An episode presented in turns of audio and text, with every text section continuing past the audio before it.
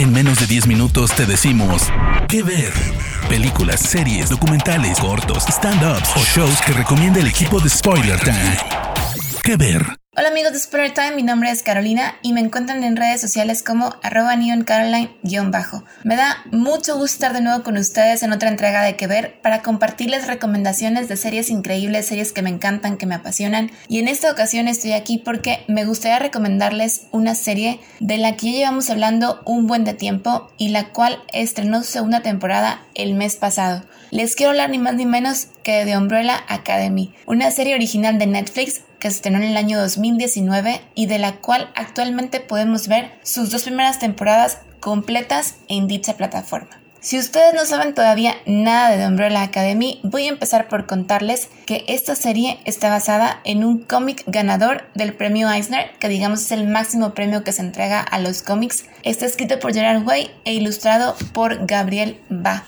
Como bien sabemos, Gerard Way es el vocalista del famoso grupo My Chemical Romance, así que realmente este cómic tiene un grupo de fans muy muy grande y muy fuerte y a la vez muy mezclado, porque tiene a los fans del grupo y a la gente que le gusta leer ese tipo de historias. Entonces creo que sí era muy arriesgado y a la vez muy importante que al momento de pasarlo al formato de serie fuera algo muy fiel a la obra original, porque si no definitivamente sabemos que iba a haber un descontento muy muy fuerte, pero pues todo esto quedó atrás porque para gusto de todos la serie ha resultado ser un éxito y en todos los sentidos definitivamente creo que es una de las mejores que nos ha presentado Netflix.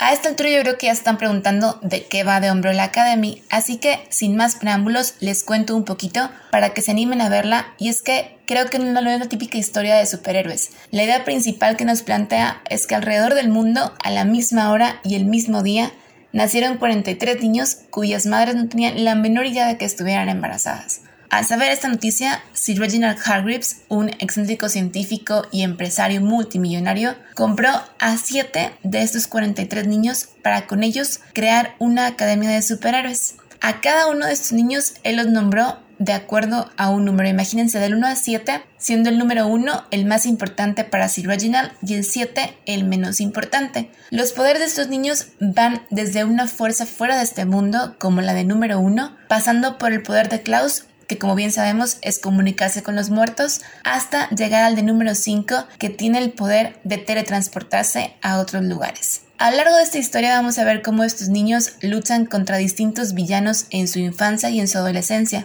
pero ya al momento de crecer cada uno va tomando su camino, ya que no soportaron vivir bajo las formas y todo lo que les decía Sir Reginald. Al mismo tiempo que cada uno va tomando su camino, número 5 desaparece al viajar en el tiempo y nunca regresar. Pero aquí viene lo importante. Todo esto cambia cuando años después Sir Reginald muere y los hermanos se reúnen para su funeral. Dicho evento es el que desata toda esta historia, ya que el personaje de número 5, como lo mencioné, que llevaba años desaparecido, regresa para decirles que el apocalipsis va a ocurrir dentro de unos días y que tienen que ayudarlo a evitar que esto pase. Así que a pesar de no creerle mucho, sus hermanos se reúnen para tratar pues, de entender qué está pasando, lo cual los va a llevar a luchar contra personajes que no conocían y contra uno de los poderes más grandes en el mundo.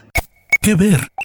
En repetidas ocasiones Gerard Way ha dicho que una de sus mayores influencias para esta historia ha sido Grant Morrison en Doom Patrol. Y en muchas ocasiones es muy notorio este homenaje que le hace, obvio sin ser una copia, pero dando ciertos guiños a la misma. Para los que son fans del cómic y que de plan no hayan visto la serie, se van a topar con algunas diferencias que no cambian mucho la historia, pero que definitivamente, si ya saben cómo son los personajes, sí se van a llevar por ahí alguna sorpresa, como al ver que los poderes de Klaus se reducen un poquito o que el poder que Allison tiene en el cómic de cambiar los mundos a su voluntad en la serie es un poco diferente, ya que lo que cambia son las emociones de las personas. The Umbrella Academy está desarrollada por Steve Blackman y cuenta con las actuaciones de Ellen Page, Kate Walsh, David Castañeda, Eden Gallagher y Mary J. Blige, entre otros. Hasta este momento todavía no sabemos con certeza nada de la tercera temporada, aunque Se han dicho muchas cosas en últimas fechas, nada ha sido confirmado, así que estaremos a la espera ya que definitivamente muchos estamos esperando más temporadas de esta serie. The Umbrella Academy es una serie que definitivamente tienen que ver ya que los va a emocionar, a divertir y creo que los va a llevar por una serie de emociones ya que al final nos podemos dar cuenta que la relación de estos hermanos es más fuerte que cualquier otro obstáculo que se les pueda presentar.